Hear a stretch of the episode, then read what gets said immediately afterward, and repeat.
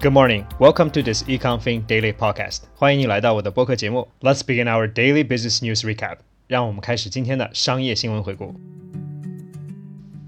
Today is December twenty third, twenty twenty one. 今天是二零二一年十二月二十三日。Let's begin our news recap. The first story is from the Wall Street Journal. Nation's January goal: stay open despite Omicron. Companies, schools, governments, and families are trying to apply the lessons learned over the past two years of the pandemic in an effort to make life and business more normal. The second story is reported by Financial Times. Turkey's tumbling foreign assets hint at aggressive lira intervention. Bankers point to the very concerted effort to boost currency after Erdogan unveiled saving scheme. The third story is from Reuters. Tencent hands shareholders 16.4 billion windfall in the form of JD.com stake. JD.com shares plunge as much as 11.2%, Tencent up 4%. Tencent has no plans to sell stakes in other firms, according to sources. The fourth story comes from Business Insider. Omicron cases appears less severe and less likely to result in hospitalization, new UK studies suggest. The Omicron variant may result in milder illness than Delta, two new studies from the UK suggest.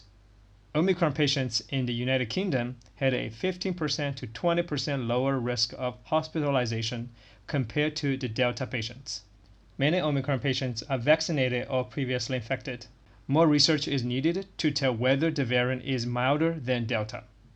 The last piece is from the New York Times. Omicron infections seem to be milder three research teams report.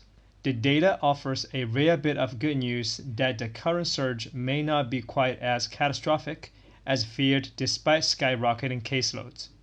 While the new research is heartening, experts warn that an increase in cases may still flood hospital simply because the variant spreads more easily. All right, that's a wrap for today's news. 好，在第二个部分，我们讲解一下今天几个比较主要的单词。在第一篇新闻里呢，单词都比较简单，只有一个值得关注的，despite，despite，尽管。这里其实说即使有什么也不在乎，这个说法呢非常简洁明了，很适合商业用。在第二篇里呢有两个词，一个叫 intervention，就是干预、干扰，这听起来呢是一个贬义词，但其实是本身是一个中性的词。第二个呢是 concerted。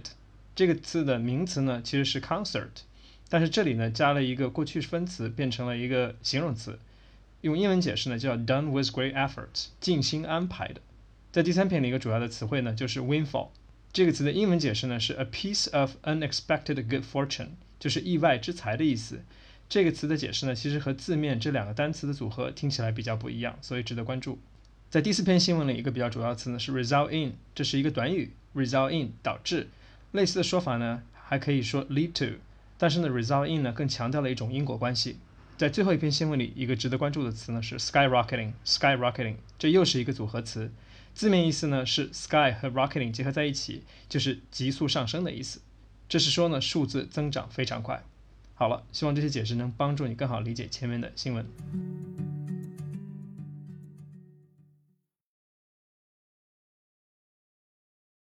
好了，在最后一个部分呢，我们来讨论一下今天的这些新闻。第一条新闻呢是说美国的，呃，跟欧洲不一样啊，美国这次打算采取一个更开放的态度，并不打算采取更严格的管制措施来对付新的 Omicron variant。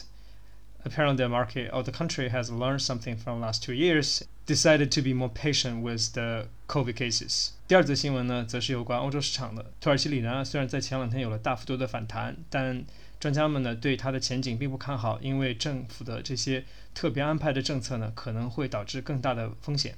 第三条新闻则是来源于亚洲市场，腾讯向它的股东呢提供了一百六十四亿美元的回报，因为他们 unload their holdings of JD.com，也就是京东，就是腾讯呢出售了一定比例它持有的京东的股票，呃，并把这些收入呢还给了股东。所以今天呢，京东的股票呢下跌了百分之十一点二，同时呢，腾讯的股票呢上升了百分之四。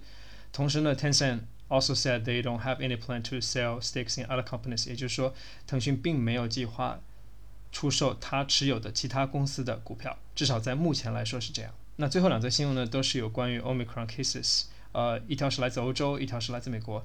至少从目前来看，这些是一个比较好的信息。根据最新的一些数据显示和研究报告呢，Omicron cases are milder than Delta，就是说 Omicron 的结果呢没有 Delta 病毒这么严重，所以呢，它对住院率的上升呢影响也非常有限。所以这是在目前看来一个比较好的消息。